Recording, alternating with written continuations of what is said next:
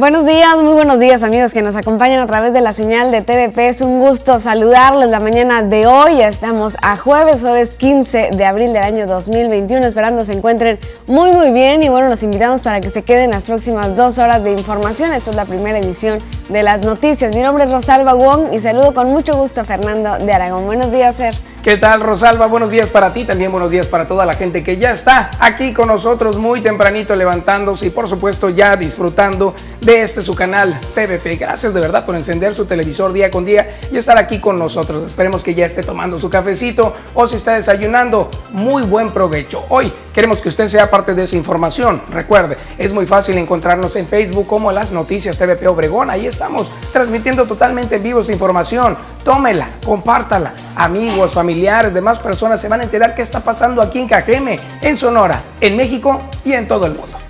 Así es, también estamos en vivo en YouTube, TVP Obregón, también nos puede ver en nuestro portal www.tvpacifico.mx y por supuesto le recordamos nuestro WhatsApp que está a su disposición 6442-042120 para que nos platique qué pasa en su comunidad, si tiene algún reporte, denuncia o bien alguna opinión o comentario sobre la información que aquí le presentamos. Así es, tenemos muchos detalles de información que han ocurrido las últimas horas, así que usted debe estar pendiente, por ejemplo, información que tiene que ver con COVID-19 también acerca de la vacunación, tenemos detalles acerca de la política, mucha información que tiene que ver con lo que ha ocurrido las últimas horas también en los diferentes periódicos a nivel nacional.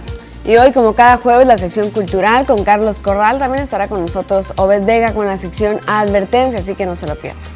Así que también esos profesionales les vamos a consultar. Usted también tiene la oportunidad, recuerde, estamos aquí en comunicación a través de esta línea y usted de inmediato podrá hacer alguna consulta con ellos referente a lo que tengamos que platicar. Hoy también tenemos que hablar acerca de los deportes y por eso Poncho, Poncho Insunza ya anda por ahí recopilando información. Marisol Dovala nos dará el pronóstico del tiempo y Joaquín Galás en algún punto de la ciudad esté muy pendiente. ¿Qué te parece, Fer, si con esto comenzamos? Me parece muy bien, Rosalba. Iniciamos. El día de hoy, en la primera edición de las noticias, TVP. Durazo afirma que tendrá a las mujeres todo su apoyo. En el Congreso, buscan evitar las desapariciones forzadas. Se aprobó la venta de los callejones Sufragio y Jalisco a sus colindantes. Finaliza con éxito primera dosis de vacunación a adultos mayores en Sonora. Esto y mucho más. Quédese con nosotros en la primera edición de las noticias, hoy jueves 15 de abril.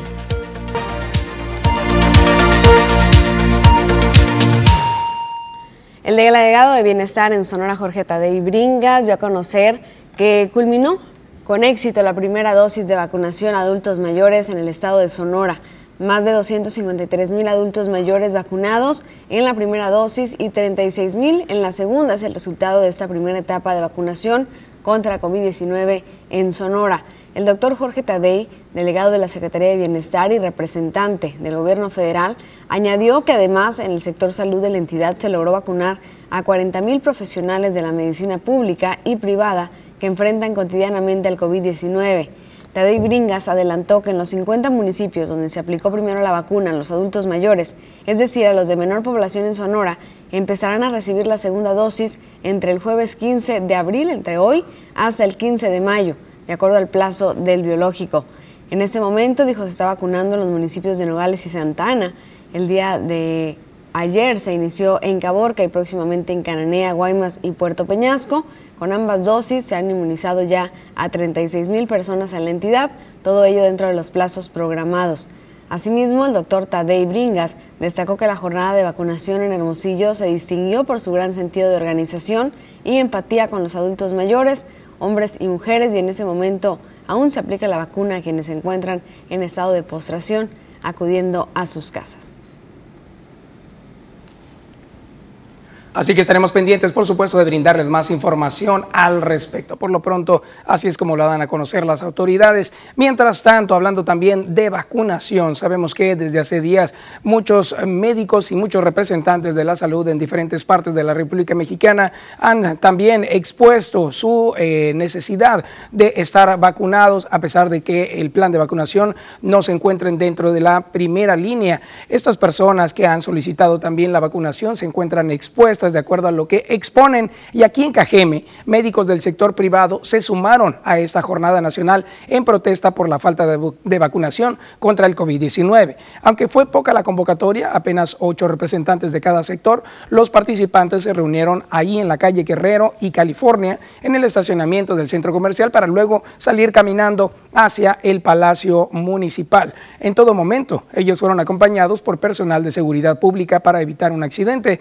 Los integrantes de este movimiento señalaron que ellos corren un mayor riesgo al ser quienes atienden a ese público que ante las complicaciones no se puede esperar a los tiempos de consulta en instituciones de salud pública y también forman parte de esa primera línea de atención contra el COVID-19. Eso es lo que ellos están solicitando. Mientras tanto, aquí tenemos a uno de los representantes, el doctor de, de un sector privado, aquí se encuentra. Eh, estamos en desacuerdo y mostrando nuestro desacuerdo a la disposición de dejarnos a un lado a todo el medio eh, eh, privado, médico privado, y, no ponernos en la primera línea igual de la necesidad de ser vacunados.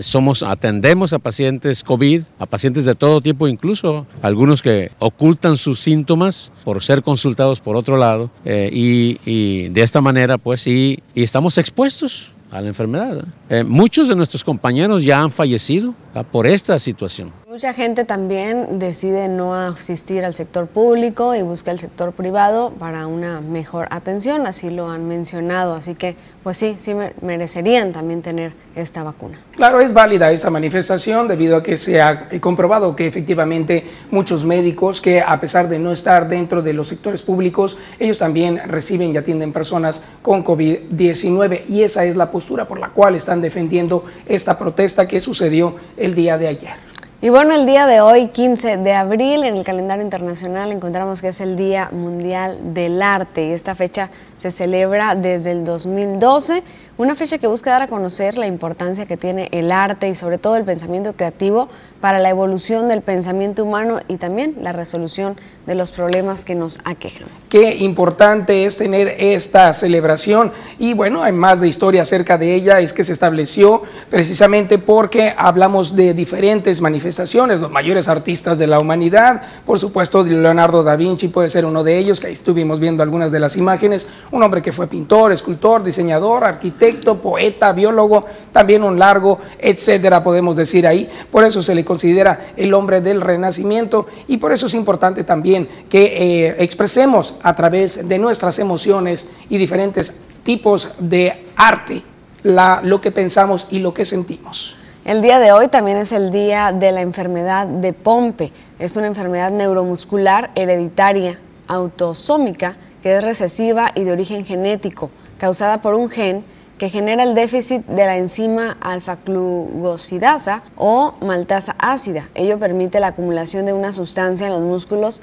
denominada glucógeno, ocasionando pérdida de masa muscular, así como debilidad muscular en las extremidades inferiores. Esta enfermedad, que bueno, al parecer podríamos pensar, bueno, ¿dónde ocurre? ¿Cómo sucede? Hay diferentes síntomas relacionados con ella, como debilidad muscular progresiva, también dificultad para levantarse al estar sentado, dificultad para caminar y subir escaleras, dificultad y fatiga al masticar, reflujo gastroesofágico, caídas frecuentes, dificultades para respirar, dolor de cabeza en las mañanas, somnolencia. Es una eh, relación con diferentes eh, padecimientos, pero este en particular, si es detectado a tiempo, puede tener un tratamiento muy adecuado. Así es, pues ahí está el día de hoy. También encontramos que es el Día Mundial del Ciclista. Para otros se celebra el 19 de abril porque va a ser el Día Internacional de la Bicicleta. Sin embargo, hoy también se celebra a las personas que van en ellas, que son los ciclistas y que sabemos que hay muchos en nuestra comunidad, en nuestra región, muy talentosos. Claro, y que han sido representantes incluso de nuestro municipio a nivel internacional y también recientemente por lamentables noticias donde han sido eh, atropellados muchos eh, jóvenes que han estado practicando este deporte, el ciclismo, y lamentablemente pues no ha ocurrido todavía una eh, solución respecto a, los, a las personas que fueron atropelladas por allá en la ciudad de México, pero sabemos que esta actividad es una de las actividades que ayudan muchísimo al organismo, así que hay que practicarla. Así es, feliz día si son ciclistas de ruta, ciclistas de paseo o bien de hobby, pues también de montaña también pueden ser. Así que saludos para todos y cada uno de ellos. Ahí está entonces el saludo. Y bueno, también un día especial hoy es que nos faltan a, nosotros varios días para celebrar el Día del Niño, pero en España ya lo están celebrando en este momento. Así es, feliz día para ellos, los que nos ven desde España. Gracias, de verdad. Bueno, ya estamos a la primera pausa, pero sabéis, no queremos que se vaya. Quédese con nosotros. Aquí está la imagen del día de hoy. Mira nada más qué hermoso cielo, un poco nublado, hay un poco de bruma en todo el espacio, pero podemos ver desde la entrada norte de Ciudad Obregón estas letras gigantes que ya son reconocibles en todos y cada uno de los estados de la República Mexicana y que se convierten en un emblema de turismo, el cual Aquí lo podemos observar también en Ciudad Obregón. Como bien le decía, se encuentra en la entrada norte, viniendo por Guaymas, y ahí puede usted disfrutar de esta hermosa perspectiva, incluso también esta fuente que es eh, un honor a los jóvenes. Es una fuente que eh, hace un emblema al agua y los jóvenes saltando en ella. Vean nada más, qué maravilla. Una entrada fantástica. Quédese con nosotros.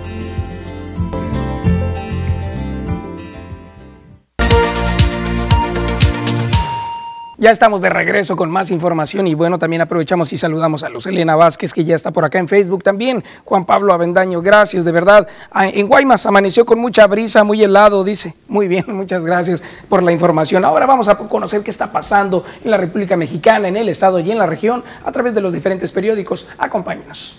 Así es, iniciamos con lo que está apareciendo en el portal, en la portada de El Universal. Dan primeros amparos médicos particulares Tribunal en Netzahualcoyotl emite fallo para que se vacune contra COVID-19 a 15 personas en las próximas 48 horas. También están expuestas a contagio, así lo señala. Otra protesta donde los eh, médicos y también representantes de salud solicitan una vacunación. Ahora vamos con el Sol de México. Dice que gobernadores dejan estados sin inversión. Ya casi se van. El Instituto Mexicano para la Competitividad reporta caídas de hasta 75% entre los 15 estados donde habrá cambio de gobierno para este año. En el Excelsior vienen amparos por nueva ley de hidrocarburos. La Cámara de Diputados avala reforma. La oposición alertó que los cambios legales son inconstitucionales, por lo que habrá impugnaciones. Morena y sus aliados aseguraron que lo aprobado evitará el guachicoleo y la corrupción en el sector.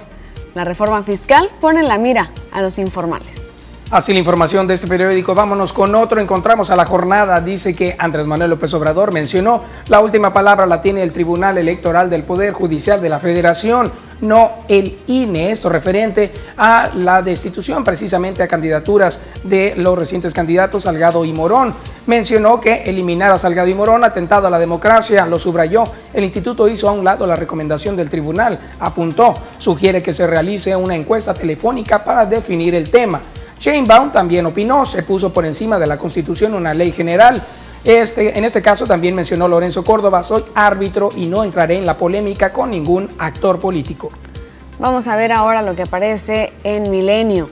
Kamala vendrá y AMLO llama al Capitolio a actuar en migración. La vicepresidenta anuncia gira que incluye Guatemala.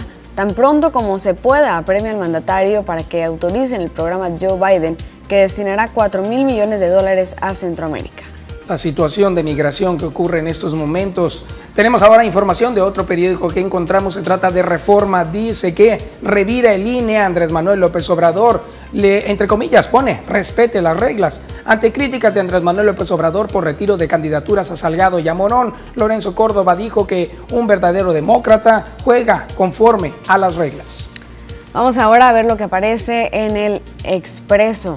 Alertan de brote agudo de COVID en Latinoamérica. Pide a la Organización Panamericana de la Salud optimizar dosis.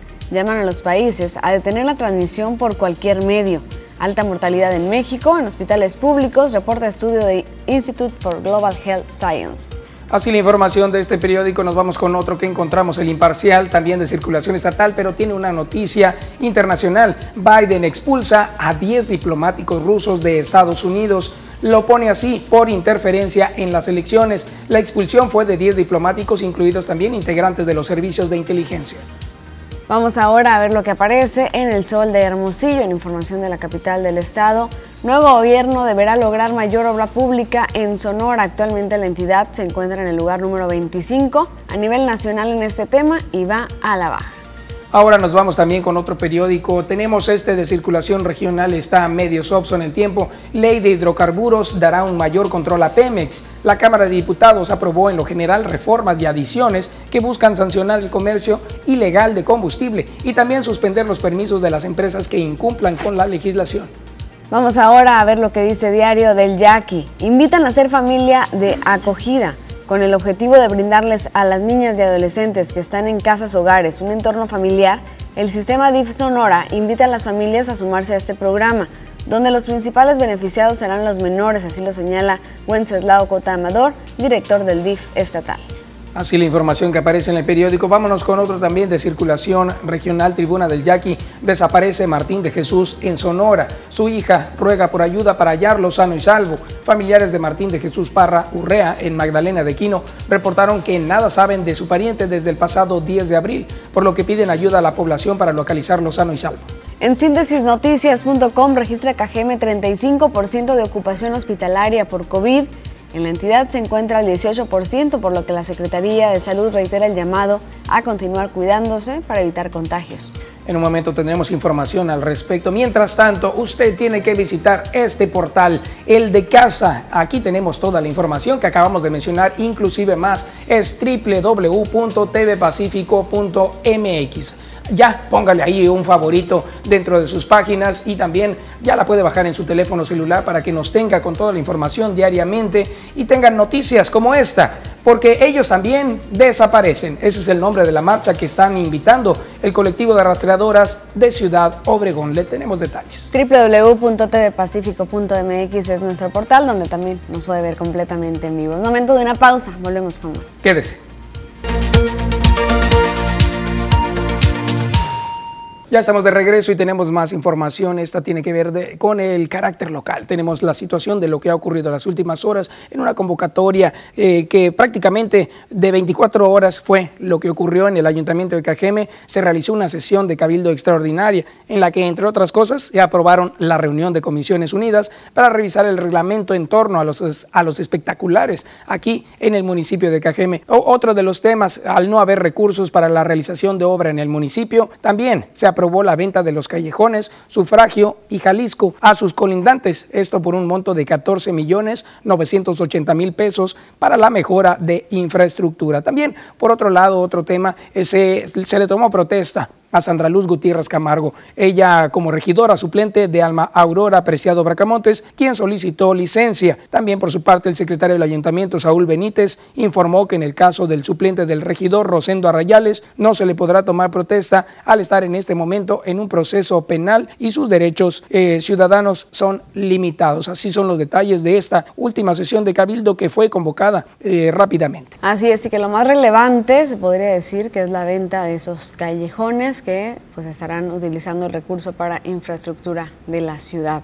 Y bueno, en otra información, las madres, las rastreadoras están realizando, organizando una marcha que se llama Porque ellos también desaparecen. Que en las marchas que han participado también se vea reflejada la realidad de los varones. El colectivo de las rastreadoras de Ciudad Obregón anunció la marcha Porque ellos también desaparecen. A realizarse el 19 de abril, Nora Lira Valenzuela precisó que del 12 de mayo del 2019, cuando se conformaron como colectivo a la fecha, tienen el registro de 70 mujeres desaparecidas y alrededor de 250 hombres, situación que calificó de imparable en ambos sexos. Eh, tuvimos muchas, mm, no quejas, sino de que por qué nada más por las mujeres se marchaba, si dónde quedaban nuestros hombres. Entonces, efectivamente, también los hombres nos duelen, también ellos son buenos, también ellos dejan un un corazón roto aquí, una madre preocupada, entonces dijimos, ¿por qué no? Hay que hacer una marcha, eh, para ellos. El joven desaparecido por el cual se realizará la marcha ese día se llama Ismael Angulo Serrano y desapareció hace un año en esa fecha. El punto de reunión del evento será por fuera del Teatro Oscar Russo Boguel a las 4 de la tarde y recorrerá la calle 5 de febrero hasta llegar a Palacio Municipal para culminar frente a las instalaciones del Centro de Procuración de Justicia en Ciudad Obregón. Ojalá y, y muchas familias se suman.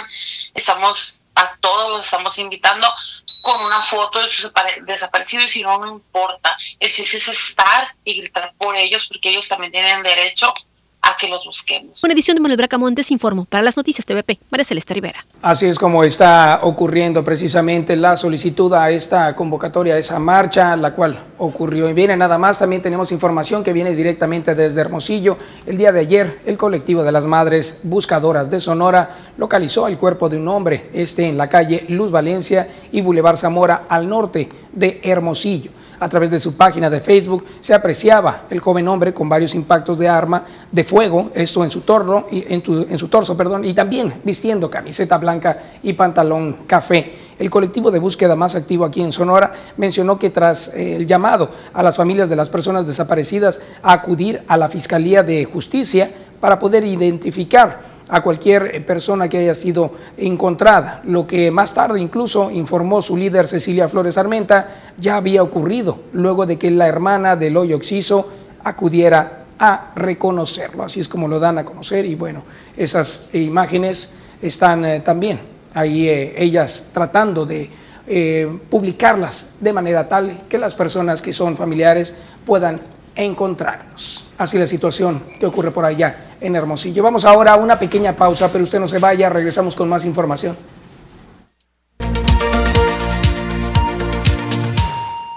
Ya estamos aquí de regreso con más información. Poncho, buenos días. Buenos días, Fernando, amigos de las noticias. Muy buenos días, tengan todos ustedes. Efectivamente, ya estamos aquí con el avance deportivo. El día de ayer hubo una hazaña en el béisbol en las grandes ligas y es que el cubano Carlos Rodón tiró juego perfecto, casi perfecto en ocho entradas y un tercio. Se le fue el juego perfecto, pero lanzó juego sin hit ni carrera. Mira nada más, oye, no, eso es algo que sorprendió, por supuesto. A mí no me tocó verlo, pero tú dime entonces cuáles, cuáles fueron las reacciones, qué sucedió. No, pues el equipo de Medias Blancas de Chicago allá en su casa estaban ganando el juego 8 por 0, así quedó la pizarra final. Carlos Rodón subió a la loma, maniató y en serio al conjunto de los indios de Cleveland, salió inspirado llevaba ocho entradas perfectas, llega a la novena entrada, retira el primer bateador, llega el segundo bateador que fue en calidad de emergente y bueno, le da un pelotazo, le da un golpe y ahí pierdes el juego perfecto porque se te envasa alguien en la primera base, pero no fue por la vía del hit. Entonces, ya más adelante dominó a los siguientes dos bateadores y pudo completar la hazaña de lanzar un juego sin hit ni carrera en el béisbol de las grandes ligas, que tampoco es nada fácil. Claro, estuvo a punto entonces de generar un récord, ¿no? Estaba leyendo también incluso que a 25 bateadores había eh, eliminado, ¿no? Mira, nada más. Y el, para lanzar juego perfecto hay que tirar, eh, lanzar las nueve entradas y retirarlas las tres en orden, es decir, a los 27 bateadores eliminarlos, ¿no? Por la vía del ponche, de cualquier, por cualquier vía, sino que no pisen la primera colchoneta, por base por bola, por un golpe o algo así. En este caso le da un golpe al antepenúltimo bateador y bueno, se convirtió ya en juego sin hit y logró lanzarlo. Mira, nada más, eh, había leído también que decían que los Dodgers tenía 26 26 eh, bateadores que habían sido eliminados en un solo juego, ¿no? Así. Sí, sí, sí. sí. el equipo de Medias Blancas de Chicago, entonces, eh, después de esta hazaña de Carlos Rodón, pues se le acerca a aquel juego perfecto, el último que hubo fue de Mark Burley hace ya algunos años, nos tocó verlo también y bueno, viene ahora el cubano Carlos Rodón y ahí está feliciendo, felicitado por sus compañeros, qué manera de lanzar definitivamente, de estar motivado por su equipo y por otro lado el equipo del América Vaya que se vio muy mal, yo creo que es el partido más parejo que le vemos después de eh, todo lo que hemos visto, ¿no? Eh, Trae una este buena racha. Solari, sí, traía una buena racha, pero perdió contra el Olimpia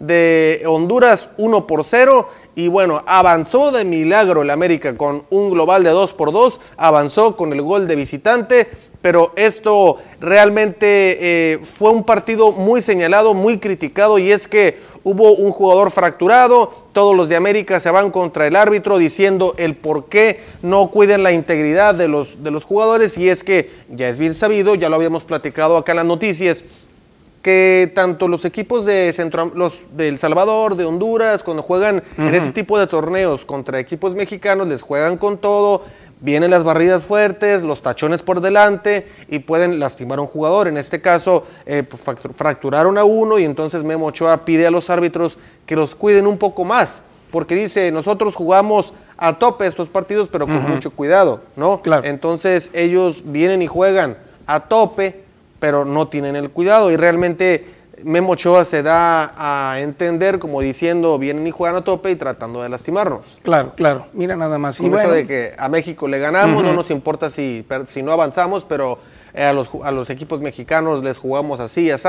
Y, y yo creo que tiene razón. Tiene razón porque siempre se ve en selección mexicana igual. Un México-Panamá, un México-Honduras, van con todas las barridas y los jugadores mexicanos muchos de ellos, la mayoría juegan en Europa y tienen que cuidarse, ¿no? Por las lesiones. Claro, ¿no? Pues al final de todas maneras tienen que ir aquí y allá y, es algo que también deben de proteger porque tienen sus cláusulas, tienen todo tipo de, parámetros en los cuales no pueden exponer tanto a uno de sus jugadores. Bueno, es, interesante eso también de analizar. ¿Y cómo lo viste entonces el juego? ¿No te pareció...?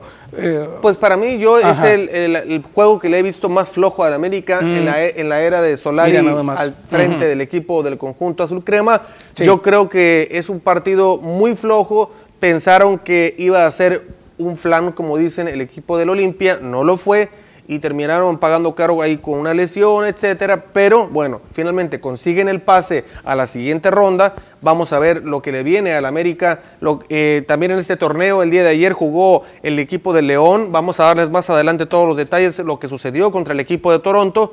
Pero definitivamente yo creo que el América menospreció al Olimpia de Honduras y se quedó muy cerca de llevarse una sorpresa en el torneo. Claro, claro, ¿no? Y, definitivamente es algo que deben de cuidar, porque también vienen con todo, bien lo dices, ¿no? Todos en todos los de Sudamérica vienen con todo y pues prácticamente el dejarse ganar no es una opción en este momento. Sí, los equipos panameños del Salvador, de Costa Rica, de Honduras, pues yo creo que eh, están tratando y se motivan cuando juegan frente a equipos más de México juegan contra equipos de la MLS de Estados Unidos y no les juegan igual. Pero cuando le juegan a la América, a Chivas, a León, a Cruz Azul, a Pumas, eh, la verdad es que juegan como si fuera el último partido de su carrera y la verdad es que está bien jugarlo con una intensidad porque eso le da un aderezo especial al, al juego, pero no poniendo en riesgo la integridad física de los jugadores, que el día de ayer uno tuvo fractura de peroné. Oh. Entonces, imagínate, se va a quedar seis meses fuera de actividad. Claro. Entonces, se pierde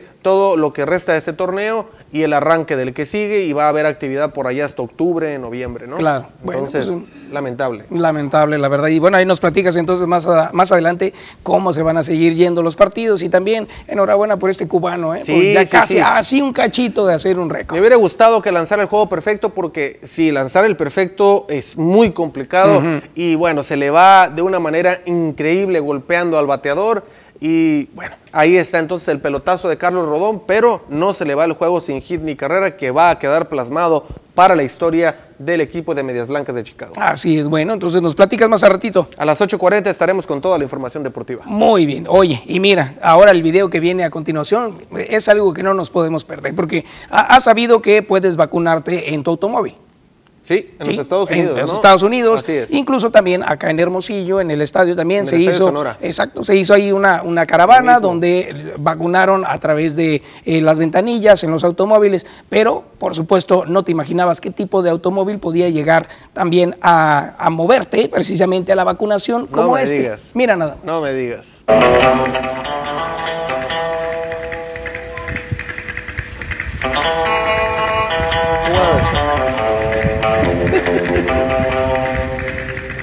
Oh, Porfirio, sí. ¿Qué tal, eh?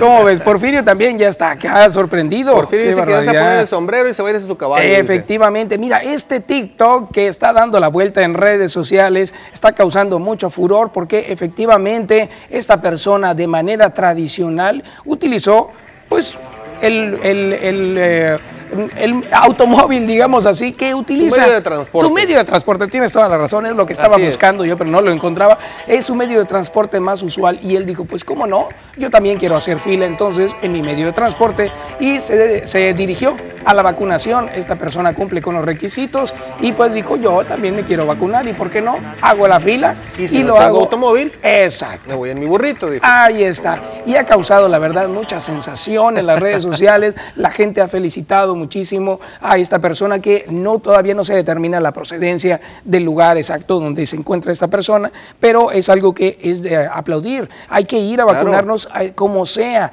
Y esta persona eh, tiene este animalito que le ayuda a trasladarse, adelante, por supuesto. Efectivamente, y hay que agilizar esto, ¿no? Buscar la manera, como dices, para que pueda entonces ya venir otro rango de edad y que pueda avanzar más rápido la vacunación y ponernos un poquito, aunque sea al parejo de los Estados Unidos. Así es, y qué maravilla, ¿eh? qué bonito burrito que acompañó y estuvo ahí también. Muy emotivo ver, ¿no? Que de cualquier manera dice uno, bueno, pues vámonos en el burrito, vámonos en el caballo, vámonos en lo que sea, pero hay que estar haciendo la fila para podernos vacunar. Así es, qué belleza. Muchas gracias de verdad por compartir este video, ya lo sabe, compártalo y si con gusto aquí estaremos pendientes de transmitirlo. efectivamente, ¿no? Y qué bueno ver que no le impide el hecho de no tener automóvil, el hecho, de no tener una bicicleta, una motocicleta. Bueno, hay que buscar el medio, Fernando, y ahí está el medio de transporte, que es el burrito. Vámonos en el burrito, dice. Vamos a vacunarnos, dicen, ¿no? Exactamente. Vamos a la pausa entonces. Vamos a la pausa, regresamos a las 8.40 con toda la información deportiva.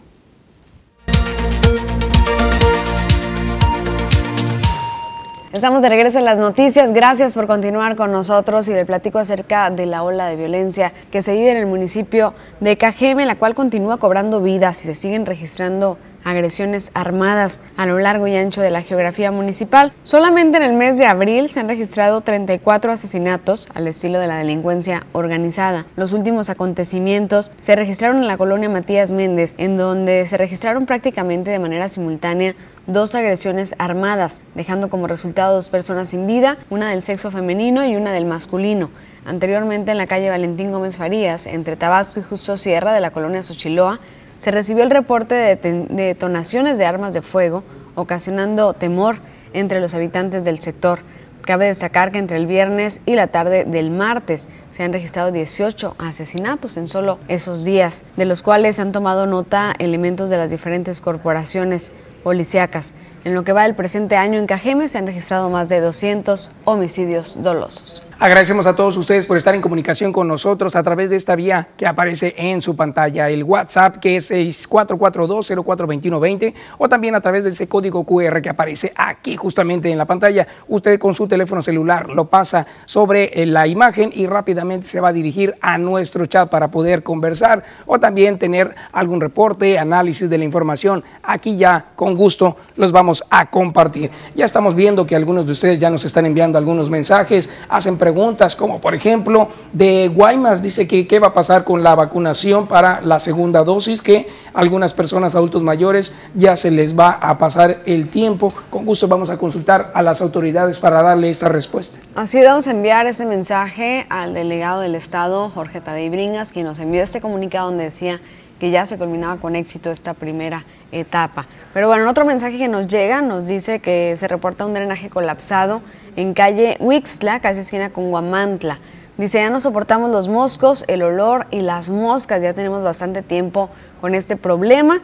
Y bueno, están pidiendo apoyo, ya tienen un número de folio, 62 21 28 y Gabriela Álvarez es quien pone este reporte. Muchas gracias Gabriela por estar en comunicación. También otro mensaje que nos llega es un reporte en la calle Jesús de Aguirre, esquina con la Jalisco. Siempre hay estacionados camiones que obstruyen la entrada de los autos. Por favor, revisen las autoridades correspondientes, pues causa accidentes. Esto causa accidentes. Bueno, es una situación que ocurre muy frecuentemente. Hay muchos automóviles que se estacionan muy pegados a la esquina, evitando con esto que haya mejor visibilidad para los automovilistas que van en otros sentidos. Eso es una preocupación también para muchos de los vecinos de este mismo sector, donde dicen que hay camiones que obstruyen entradas también de los autos. Ahí está entonces el informe. En otro mensaje nos dicen que hay un drenaje tapado que ya tiene más de un mes. Esto es en Aves del Castillo por la calle Quetzal 829 entre Cardenal y Codorniz. Nos dicen bendiciones, ojalá puedan apoyarnos. Es insoportable el olor y el cochinero. También están mencionando otro drenaje colapsado. Dice, por favor, mi reporte es en la calle Tehuantepec, esquina con Arispe Esto en la calle ah, Entre Mayo también y Tetaviat, en la colonia Cincuentenario. Es la situación, un drenaje colapsado, así lo dan a conocer. También nos están reportando una lámpara que dicen que tiene mucho tiempo apagada y que se ha estado reportando. Es por la calle 6 de abril, esquina con De la Plata, en la colonia Villas del Nainare, y se agradecería su apoyo. Por supuesto, aquí lo, lo enviamos también. Así es, con gusto estaremos pendientes de brindar esta información. Otro, otro cuestionamiento por acá, mira, también están preguntando a qué número se puede comunicar para saber lo de la vacunación, los que faltamos de 60 y más. Sin más, por el momento, eh, Ricardo, muchas gracias por este mensaje. Con gusto hemos estado dando información al respecto sobre la vacunación, incluso los, los faltantes. También ya eh, hubo una campaña extra el fin de semana pasado también las autoridades han anunciado que las personas que van a faltar también les van a dar seguimiento, incluso a aquellos que están enfermos o postrados, también se les dará un seguimiento. Así que es importante eh, conocer a través de los medios de comunicación cuándo se realizará otra campaña nueva. Sí, estamos en espera de que den a conocer la nueva fecha, así que estén muy pendientes de nuestro, nuestros espacios de noticias y de nuestras redes sociales. También nos reportan un drenaje colapsado, dice, está por toda la calle Santa Mónica al norte, en la colonia Campanario, de inicio a fin, el agua negra brota por las alcantarillas y de las casas también para salir a la calle, dice, ya presenta humedad importante. En todos los domicilios estamos así, dice. Gracias por el apoyo. Pues ahí está el reporte para las autoridades. Vamos a una pausa, volvemos con más. Nunca fue tan fácil verse bien. Ana Armas, Hairdresser. Actitud hacia la belleza. Un lugar que entiende lo que quieres y cómo eres. Ana Armas, Hairdresser. Profesionales que van de la mano con las mejores marcas del mundo. Ana Armas, Hairdresser. Tu mejor experiencia en belleza.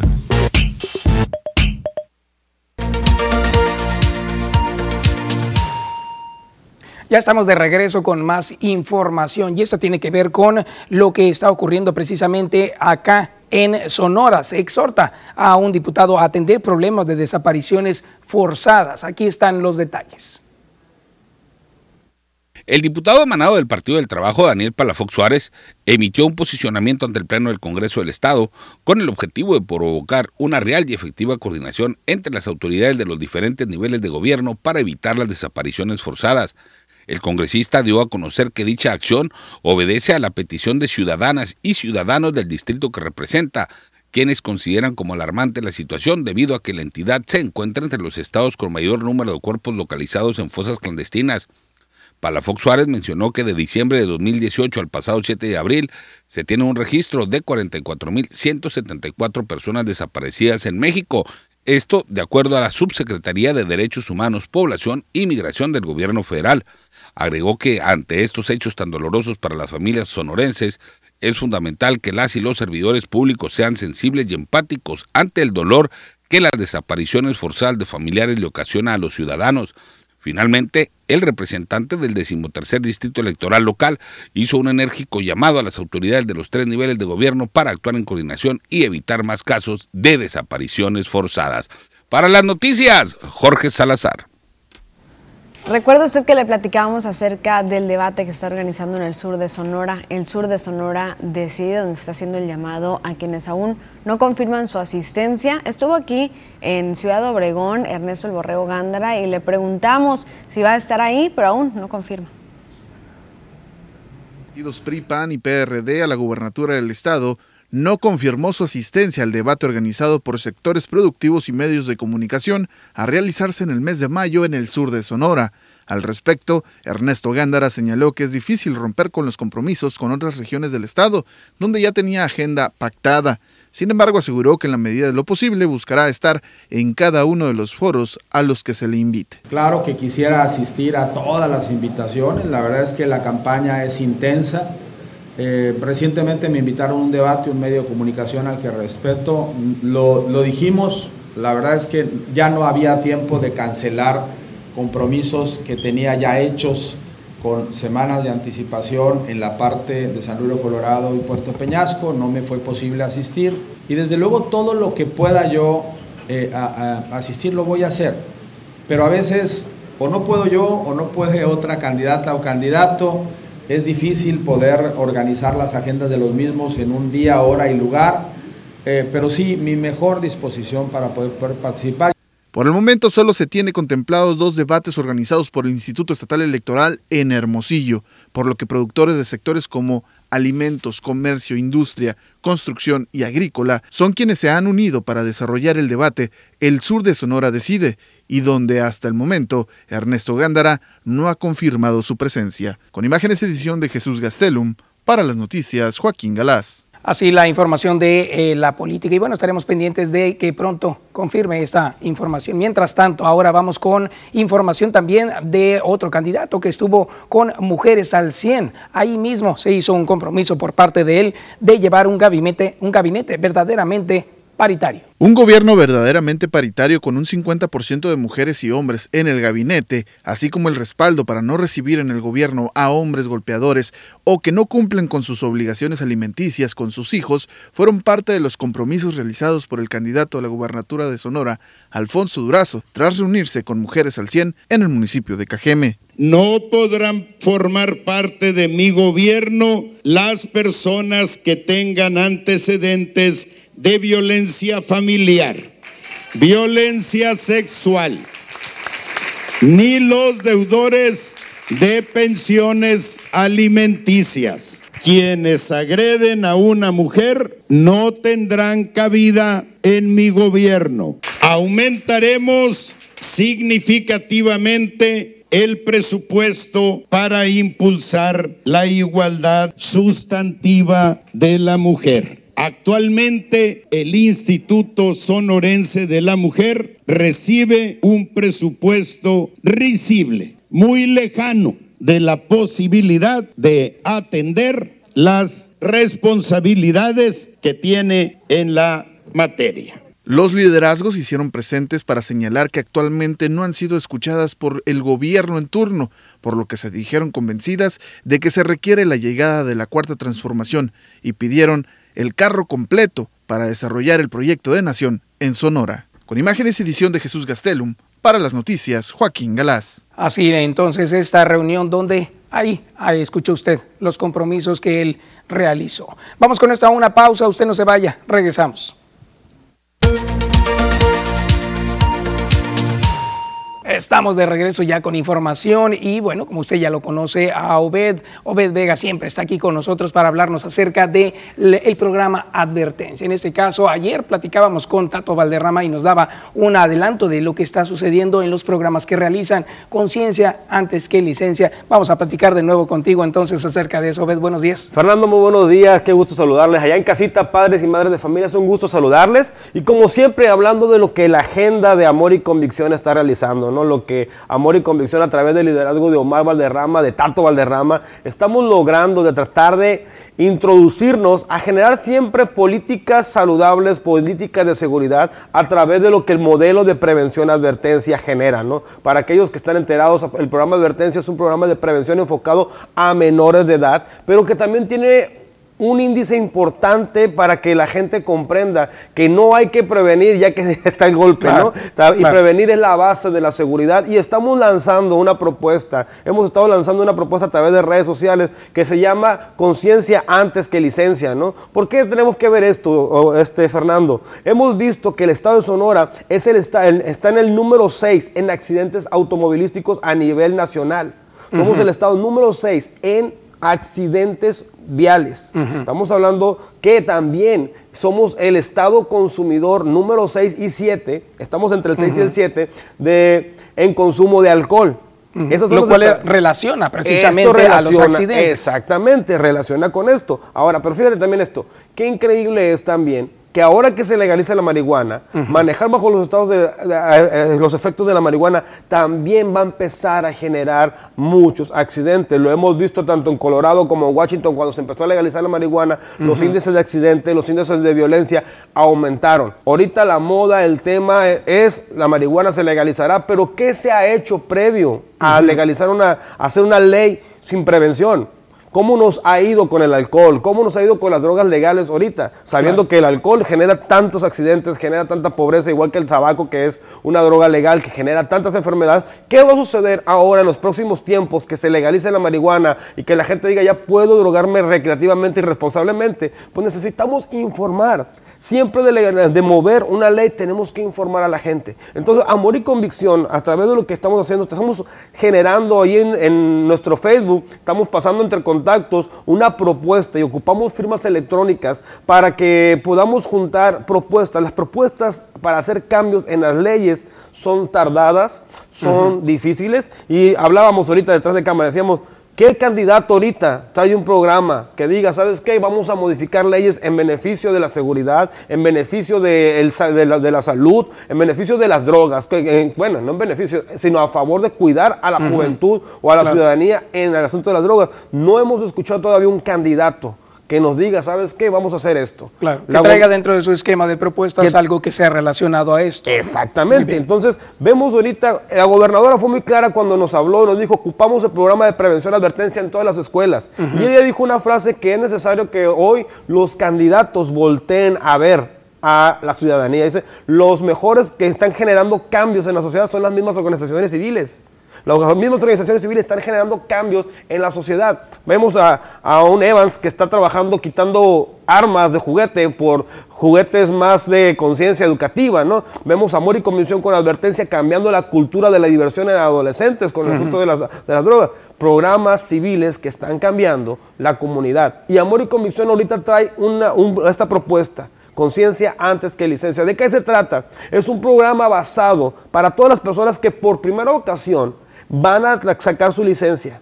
Es un privilegio la licencia. Manejar un automóvil es una responsabilidad y lo hablo para aquellos menores que van ya directamente a ser mayores de edad, porque la ley dice que 18 años de, de los 18 años de edad ya eres un adulto responsable. Pero fíjate qué increíble, también lo comentábamos ahorita. Eh, ¿Quién estipuló esto? ¿Por qué se estipula que a los 18 años ya una persona es adulto?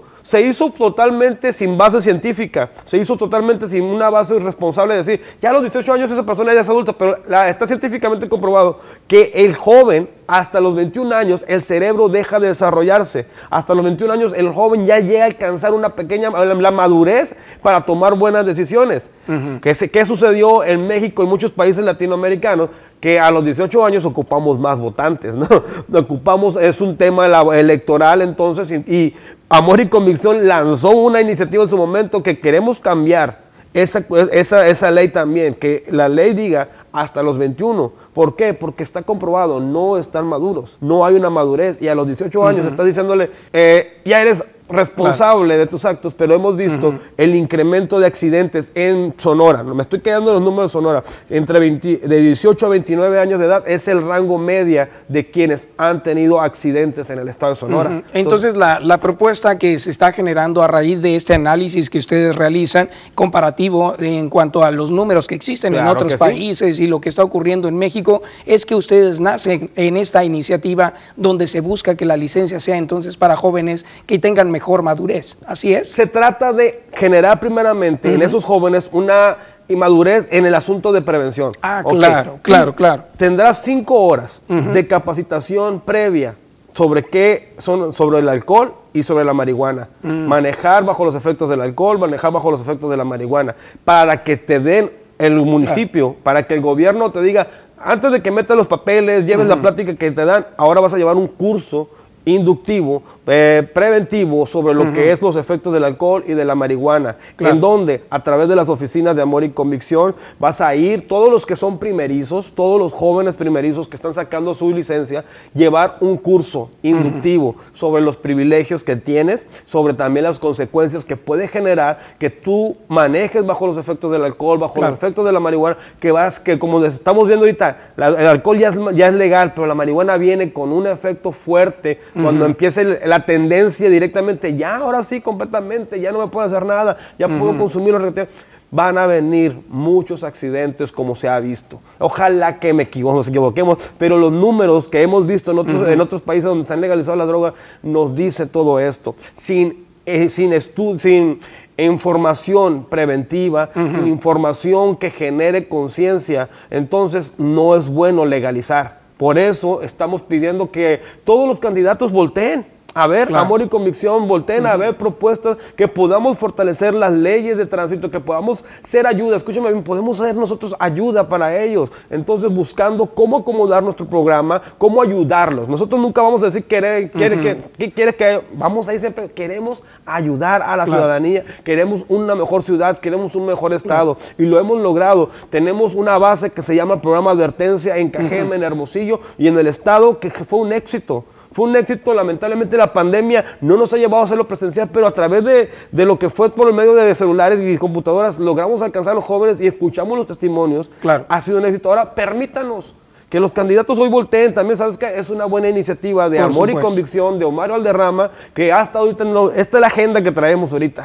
No bajamos la, la, guardia en podemos ayudar a hacer conciencia a los municipios. Ya Hermosillo ya estaba escuchándonos, Obregón estamos levantando la voz, ahorita el asunto electoral nos tiene, espérate un ratito, un poquito para que, pero es necesario propuestas de este tipo que generen cambios y conciencia a la ciudadanía y sobre todo con aquellos menores que ya serán responsables a sus 18 años y que van a recibir su primera licencia. Muy interesante, Obed, lo que podemos hacer entonces, eh, gracias a esta información que nos estás proponiendo, que es un programa que va a venir ir a complementar. Entonces, mejor informado un joven que pueda acceder a una licencia. ¿Y cómo podemos ayudar a todos los demás? ¿Qué podemos hacer? Perfecto. Pueden ayudarnos entrando a nuestras redes sociales como Amor y Convicción en Facebook. Dentro de Amor y Convicción en Facebook estará una, un link donde está diciendo firma esta petición. Firmar la petición que está ahí en change.org. Ah, está ahí la iniciativa de cambio para Amor y Convicción, donde dice conciencia primero que licencia, antes que licencia. Entonces usted va a llenar los datos ahí y ahorita llevamos ya casi 2.000 firmas. Necesitamos llegar a 4.000, 5.000 firmas que podamos estar ahí. Entonces, esa es la manera ahorita. Tratar de entrar por redes sociales, hacer las firmas electrónicas, que la gente vea, poder decir, ¿sabes qué? Hay una parte de la ciudadanía que está respaldando esta propuesta. Esa es la clave ahorita. Poder meter esta firma, poder meter esta manera de shake.org y llevar complementos a que la ciudadanía nos respalda. Muy bien, como siempre, Obed, con esta información, te agradecemos muchísimo el estar conversando con nosotros y en esta propuesta esperemos que pronto tengan números mayores de personas que apoyen la iniciativa. Muchas gracias. muchas gracias y todo está en el apoyo de la ciudadanía. Gracias. Ah, ahí está entonces la información, ya lo sabe, entre usted a esa página del grupo Amor y Convicción, en el programa Advertencia, ahí está esa eh, iniciativa en change.org. Vamos a una, eh, a una pausa, regresamos.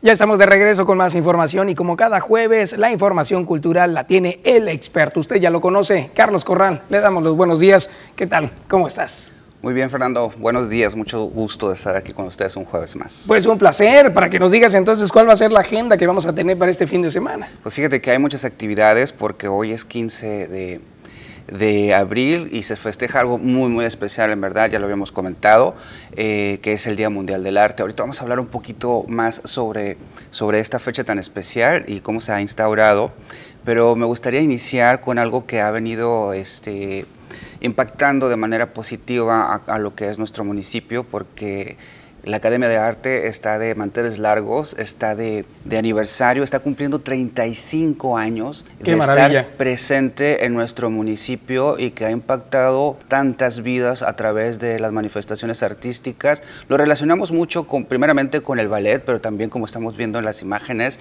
eh, se ha dedicado también a desarrollar música a través de diferentes instrumentos. Por supuesto, también el teatro ha sido parte importante de, lo que es la Academia de Arte. Eh, la danza contemporánea, inclusive eh, ha también adicionado algunas actividades culturales, eh, perdón, deportivas como, como el karate, como el, yoga, y que es una presencia, la verdad, muy significativa y que ha impactado tantas vidas, no solamente de niños, adolescentes y adultos que visitan día con día eh, las instalaciones de la Academia de Arte, sino también a familiares, a público, porque ha tenido producciones en verdad muy significativas como, en ballet como Copelia, como La Bella Durmiente, como Alice en el País de las Maravillas, por mencionar algunos, y que han sido, eh, la verdad, un, escaparate para todos los que tienen un talento eh, en las artes escénicas, en diferentes manifestaciones artísticas, no solamente de los niños que van iniciándose en esta en esta labor tan significativa, sino que también traen invitados a nivel nacional profesionales, se mezclan, se motivan, conviven y vaya que ha tenido un impacto, eh, este, la verdad, muy importante para todos los que hemos visitado de alguna manera u otra esta Academia de Arte. Eh, felicidades a todos los, los, los, maestros que hacen posible esto, los, los administradores y las personas que soportan día a día, de diferentes formas, la posibilidad de tener una academia de estas características en nuestra ciudad. Qué maravilla, 35 años. 35 eh? años. No, ¿qué, ¿qué, ha pasado durante esos 35 años? Nos acabas de dar un pequeño resumen, pero en realidad son más las cosas que han ocurrido durante este tiempo. Grandes presentaciones y por supuesto generación tras generación de jóvenes que han estado participando. Es una maravilla, enhorabuena por todos ellos. Así es, un fuerte abrazo a, a Evalicia Martínez, a, a, a Isabel Miranda, a Ricardo Rodríguez, a Judith Rosas, a la maestra Joan Cánovas y a todos los maestros que han hecho posible. Dentro de ese anecdotario de 35 años, fíjate que estuvo Tulio de la Rosa, que es un, uh -huh. uno de, los, de, de, las figuras del ballet aquí en México, y no dudo que... Eh, próximamente tendremos sorpresas de ese tamaño y, y por mientras eh, festejamos y nos unimos a todo este a este festejo tan especial de 35 años de la Academia de Arte. Qué maravilla, y pues enhorabuena a ellos y también coincide, por supuesto, con este día tan especial que tenemos, es el día de, en el que celebramos el arte. Así es, el Día Mundial del Arte que está instaurado por la UNESCO. Fíjate que es muy reciente, este eh, por uh -huh. la UNESCO está validado de, del 2019, pero las iniciativas ya venían del 2012. La actividad del arte es una actividad este, peculiar del ser humano que hace que se junte tanto el pensamiento, la creatividad, los sentimientos, las emociones, lo cognitivo, lo social, todo, todas las, eh, muchas dimensiones, muchos ámbitos del ser humano eh, se sintetizan ahí y nos hacen tener unas experiencias estéticas para el goce, para el disfrute y donde se plasman hasta filosofías, formas de ver el mundo y, y son muchos los beneficios que tiene el arte, no solamente en aspectos cognitivos, sino físicos, claro. sociales, de todas formas y era necesario tener un día como este. Se han estado haciendo eh, diferentes actividades, tanto en Itson, como ya lo presentamos acá, eh, donde eh, algunos artistas internacionales han tenido la oportunidad de, de ser, este, de estar conviviendo en charlas muy propositivas con los alumnos y, próximamente van a estar en las redes sociales de, la página de, LGDA de Itson y donde ustedes podrán ser testigos de cómo se comparte, cómo, cómo se lleva a cabo toda esta dinámica.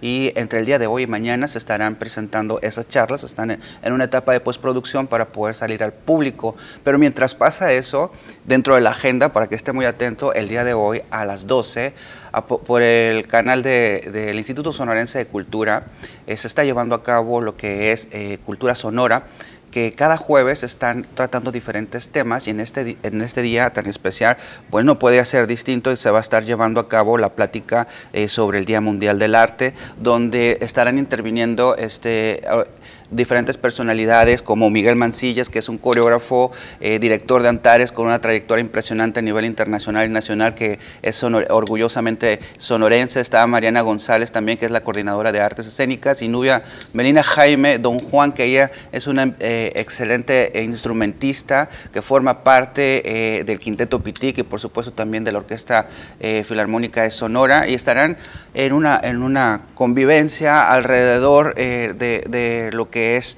eh, el arte y pues no se lo puede perder el día de hoy a, a, en punto de las 12 de las 12 horas por las redes del Instituto Sonorense de Cultura. Qué maravilla. Entonces podemos accesar a la página en Facebook y ahí vamos a poder encontrar directamente ese link para poder estar eh, observando esta charla o Así cómo es. será. ¿Sí? Así es, eh, lo están transmitiendo por sus redes sociales. Genial. y pues nosotros tenemos un, un, muy fácil acceso para poder ser testigos de todo lo que todas las experiencias que nos pueden decir, todo lo que nos comparten grandes uh -huh. artistas y seguramente eh, pues eh, celebrar el hecho reflexivo de lo claro. que el arte significa para el ser humano y para los sonorenses, parte de los sonorenses que estamos inmersos dentro de estas actividades. Claro, y que muchas manifestaciones artísticas en todo el mundo también, pero en este caso ha tenido que ser virtuales y aquí tenemos una buena opción, que aquí en Sonora hay mucho artista que nos puede platicar acerca de esto. Por supuesto, y recordar que esto, que el, el Día Internacional del Arte es para fomentar la práctica, la contemplación, el desarrollo y todo lo que tenga que ver a través de, las artes eh, es una forma de, reivindicarlo, de traerlo, la importancia que tiene toda esta actividad humana y pues qué mejor forma de hacerlo que también visitando eh, la, página de Cultura Municipal Cajeme, porque está jueves a las 7 un joven eh, cantante que va a estar en la plataforma escénica permanente de jueves a las 7, usted conoce la página Cultura Municipal Cajeme, a las 7 de la tarde usted puede ser testigo de cómo este, se estará presentando esta esta propuesta de Emiliano López, que es un joven cantante que usted puede ser testigo de todo su talento, lo conoce y también le invitamos a que visite Yo Juara este, este sábado en, el, en, el, en, lo que es el tianguis eh, artesanal. Todos los productos artesanales, los productos de nuestros artesanos estarán ahí eh, expuestos a la venta también para que usted dinamice la economía este, regional a través de manifestaciones artesanales. Yo Juara que ha sido pues eh, una, una una base que ha dinamizado a este sector, eh, no solamente tomando en cuenta la cultura, sino la economía regional, que es muy importante, estarla fortaleciendo día con día en estos tiempos. Genial, entonces tenemos dentro de nuestra agenda para hoy a las 12, tenemos una charla, tenemos también a las 7 de la tarde este evento realizado también como siempre en jueves a las 7 y también tenemos ahora la oportunidad de ir el fin de semana a nuestra visita que ya se vuelve tradición, de verdad, ir a Cocorit y visitar Yojuara. Así, tradición parte de la cultura, hábito, nuestros artesanos, se conjuga todo para que dinamicemos eh, de manera positiva nuestra ciudad a través de las manifestaciones artísticas y culturales. Qué maravilla, como siempre. Carlos, excelente agenda y bueno, enhorabuena también por aquellos que el día de hoy celebran esto en particular y también una felicitación enorme a todos. Así es, y se aproxima el Día, el día Internacional de la Danza, donde estamos cocinando algo muy, muy especial que lo vamos a estar trayendo. Se ha festejado el teatro, eh, el Día Mundial del Teatro el Día eh, Mundial del, del, Arte, y pues ya estamos eh, relamiéndonos los bigotes para festejar el Día Internacional de la Danza. Ya nos pusiste la emoción a todos. Muchas gracias. Al contrario, un gusto estar con, con Estaremos pendientes ahí, por supuesto, de seguir las redes sociales de Carlos Corral. Vamos a una pausa, regresamos.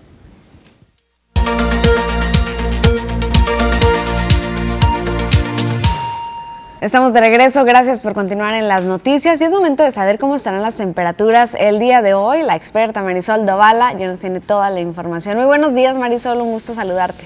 ¿Qué tal Rosalba? Igualmente, un placer como siempre saludarte. Yo ya lista con toda la información que tiene que ver con las condiciones del clima. Muy bien, nos da muchísimo gusto escucharte y también ya listos para tener todos los detalles. Gracias, Rosalba. Iniciamos viajando por nuestra nación, por la República Mexicana, para conocer las temperaturas actuales en algunos puntos importantes del territorio nacional. Veamos, esta mañana Tijuana con 11 grados, 22 para Chihuahua, cielos completamente despejados para La Paz y Durango. Durango nos reporta los 12 grados. En el sur de la República, vea usted de qué manera ya va aumentando el termómetro y es que ya estamos a mediados del mes de abril. Le cuento, Acapulco Guerrero con 24 grados, un mayormente soleado, 16 para Oaxaca, 20 para Tuxtla y Mérida, Yucatán esta mañana de jueves llega a los 25 grados centígrados. Nos concentramos en nuestro estado, en Sonora, para conocer también cómo amanecemos en los diferentes sectores, las temperaturas y también las condiciones de cielo. Esta mañana Navojoa con 21 grados, 20 para Ciudad Obregón con un mayormente soleado, la misma condición de cielo y temperatura para Guaymas y la capital, Hermosillo llega a los 20 grados. El pronóstico extendido para Navojoa este fin de semana, las temperaturas también y las condiciones de cielo para que lo considere y se cuide de estos cambios tan variables. Para este fin de semana en Navojoa, valores mínimos de 12 grados centígrados, máximas que alcanzarán los 33, mayormente soleados son las condiciones de cielo que predominan, a excepción del día de mañana viernes que tenemos un parcial nublado viajemos por Ciudad Obregón para conocer también qué es lo que tendremos este fin de semana. Mínimas de 12 grados, máximas que alcanzarán los 33, predominando el cielo mayormente soleado. De hecho, el día sábado, vea, tenemos el sol en todo su esplendor. Para el día de mañana nos espera un parcial nublado. El pronóstico extendido también para Navojoa para Guaymas, las temperaturas también y condiciones de cielo en el sector de Guaymas. Este fin de semana, mínimas de 17 grados, máximas que alcanzarán los 29, cielos despejados para sábado y domingo, pero tenemos escasa nubosidad para el día de mañana. Por último, en la capital, Hermosillo. Las temperaturas también. Y las condiciones de cielo para que, para que lo considere y se me cuide muy bien este fin de semana. Mínimas de 12 grados, máximas que alcanzarán los 33. Cielos completamente despejados el día sábado y para mañana nos espera un parcial nublado. Escasa nubosidad en la capital. Pasemos ahora rápidamente a conocer la fase lunar que esta se mantiene como luna nueva. La salida de la luna se registra a las 8 con 9 minutos y la puesta a las 22 con 7. La salida del sol esta mañana de jueves ya acercándose el fin de semana a las 5 con 56 minutos y la puesta del sol a las 18 con 45. Rosalba, hasta aquí el reporte meteorológico de esta mañana. Muchísimas gracias Marisol, un gusto poder saludarte y a tener esta información para prepararnos el resto del día. Por supuesto, Rosalba, que pases una excelente mañana. Igualmente para ti, Marisol, con nosotros, Marisol Dovala y el clima. Y bueno, también tenemos en el estudio a visitas, nos acompaña Omar Guillén Partida, candidato a la Diputación Federal, Distrito 06 de Cajeme, va por México. Después del corte se lo presentamos.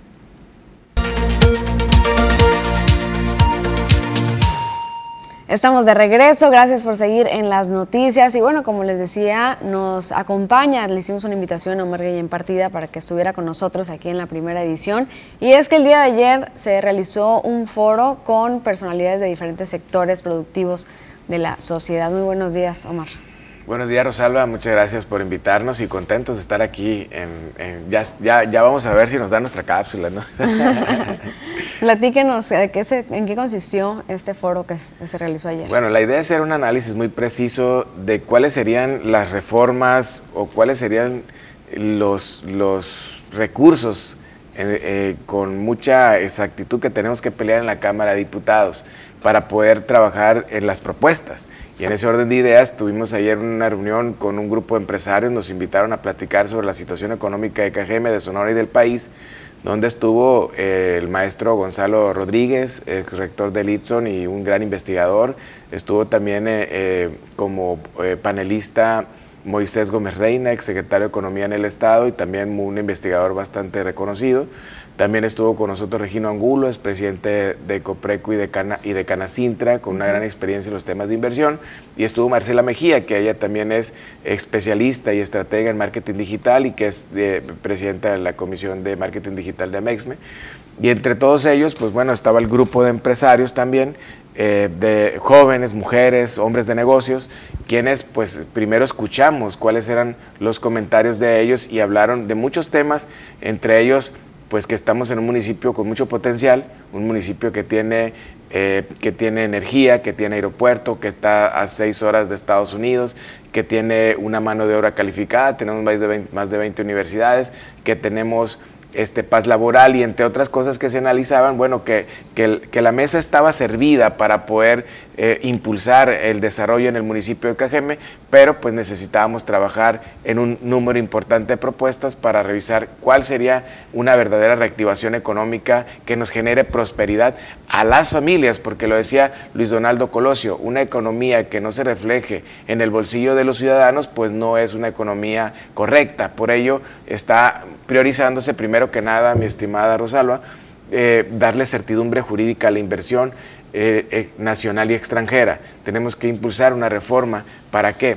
Para que cuando venga alguien a querer invertir en nuestro país, asegurarle que las reglas no van a cambiar al día siguiente.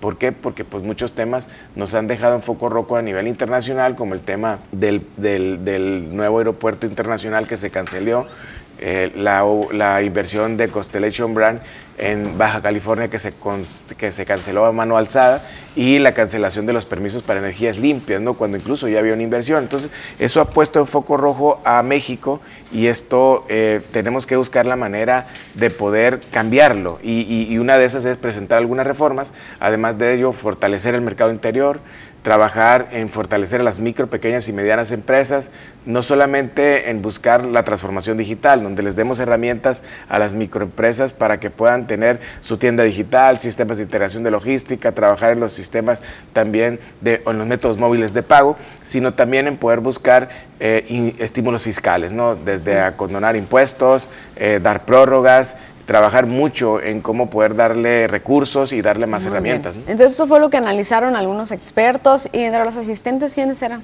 Bueno, eran líderes de cámaras empresariales, estábamos también eh, dueños de pequeños negocios familiares, teníamos también a muchos jóvenes ahí que estaban incursionando o emprendiendo nuevos negocios y por ello pues la verdad se dio un, ambiente bastante atractivo y todos con la idea muy clara de poder trabajar en una gran estrategia para que Cajeme se recupere económicamente. Muy bien, ya estamos viendo ahí las imágenes y bueno, interesante el, el, foro que se llevó ese encuentro con sectores productivos. Seguiremos al pendiente, Omar, muchas gracias. No, no, gracias a ti, Rosalba por invitarme y bueno, decirle a nuestra gente, estamos súper ocupados en el tema.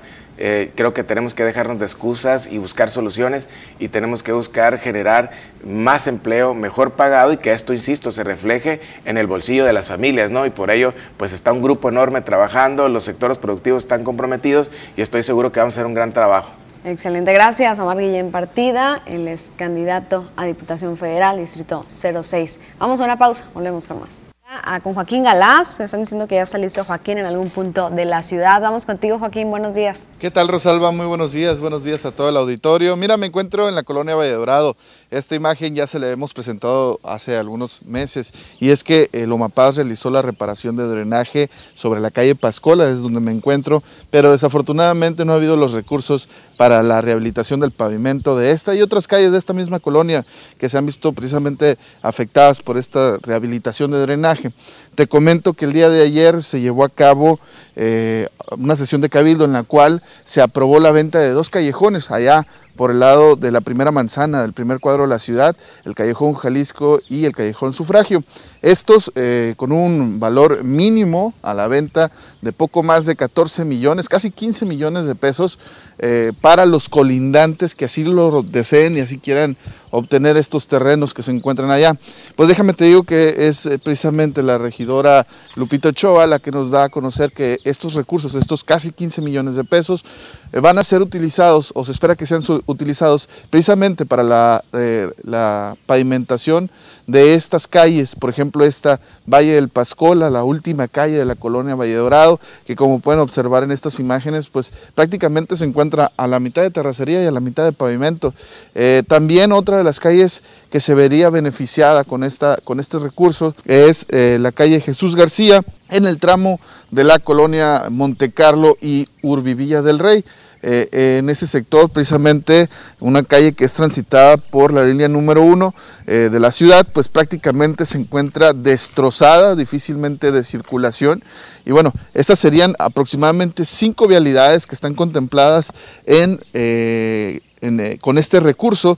Y ese, como sabes, Rosalba, eh, a, a, diferencia de otros años, a estas fechas todavía no se, se tiene un presupuesto de ingresos y egresos eh, por parte del municipio, esto por algunos retrasos que ha habido en el Congreso del Estado y que, bueno, pues por lo pronto se tienen que cuidar muy, muy, pero muy bien las finanzas municipales. Sin embargo, al tener este recurso disponible, pues podrían realizar este tipo de obras en tanto se resuelve ese tema eh, que tiene que ver precisamente con la aprobación de presupuestos. Nos comentaba la regidora que esto también es importante porque una vez rehabilitado el drenaje, pues también es importante que se rehabilite la calle para así prolongar el tiempo de vida de estos trabajos que se hicieron de manera subterránea y donde, bueno, eh, desafortunadamente tampoco Lomapaz cuenta con los recursos suficientes para lo que sería la repavimentación de las calles eh, en este sector. Eh, son cerca de 15 millones, te decía, son 14 millones 900 mil pesos los que se obtendrían por estas calles como mínimo toda vez que si, se hace eh, alguna especie de, pugna entre los vecinos de estos callejones, pudieran elevarse el costo. Sin embargo, el presupuesto que se hizo para estas calles, Rosalba, eh, se pasa de esa cantidad apenas por mil pesos, esos mil pesos los tendría que poner de las arcas el municipio de Cajeme y bueno, eh, tienen toda la esperanza de que se pueda llegar a concretar este proyecto y que los vecinos y vecinas que viven en este sector ah, de la colonia Valle Dorado pues vuelvan a tener vialidades decentes y circulables en su colonia.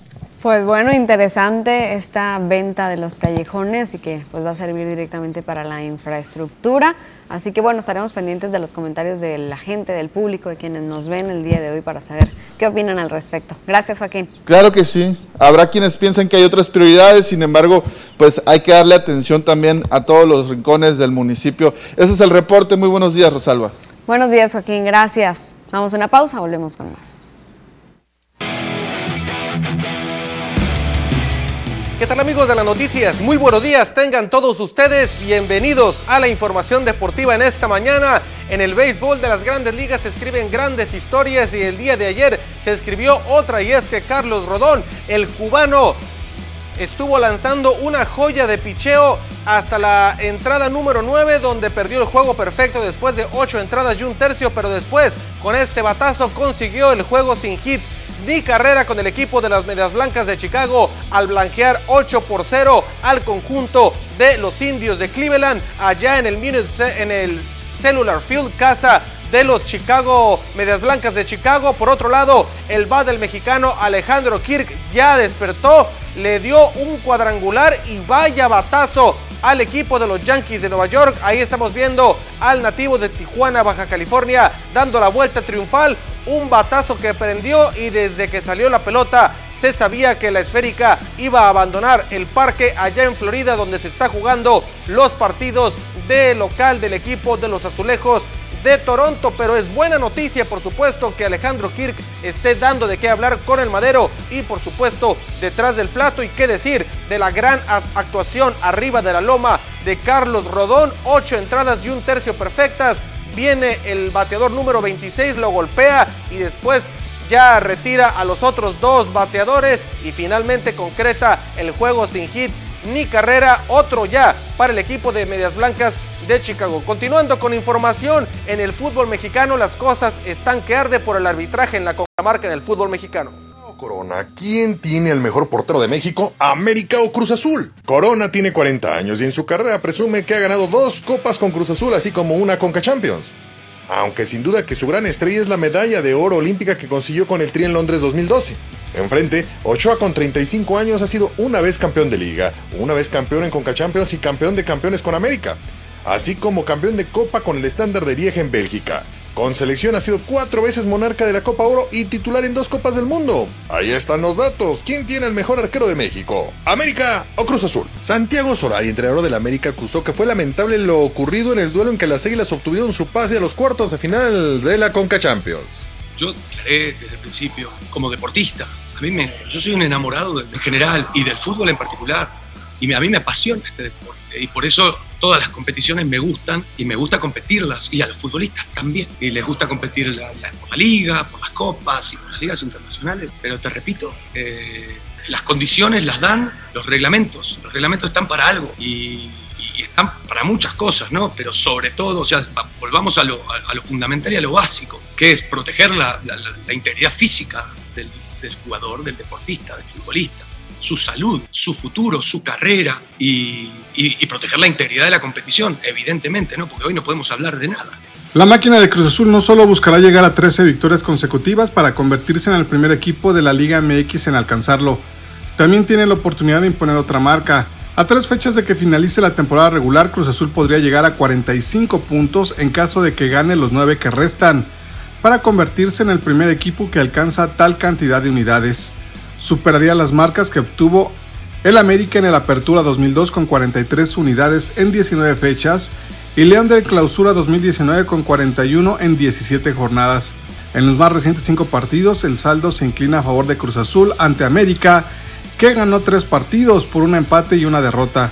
El más reciente triunfo de las Águilas fue en los cuartos de final del Clausura 2019. Cruz Azul busca otra marca en la Liga MX Interesante, por supuesto, más el tema del América que el día de ayer, bueno, en el partido contra el Olimpia hubo una fractura de un jugador, fractura de peroné y bueno, ante la situación se manifestó Memochoa, Solari y el resto de los jugadores. Vamos a ver qué medidas toma con CACAF después de las declaraciones porque no pueden estar teniendo declaraciones contra eh, los árbitros y contra el organismo que lleva al arbitraje pendientes entonces con toda la información. Con esto amigos llegamos al final de la información deportiva el día de hoy. Continúe con más información aquí en las noticias.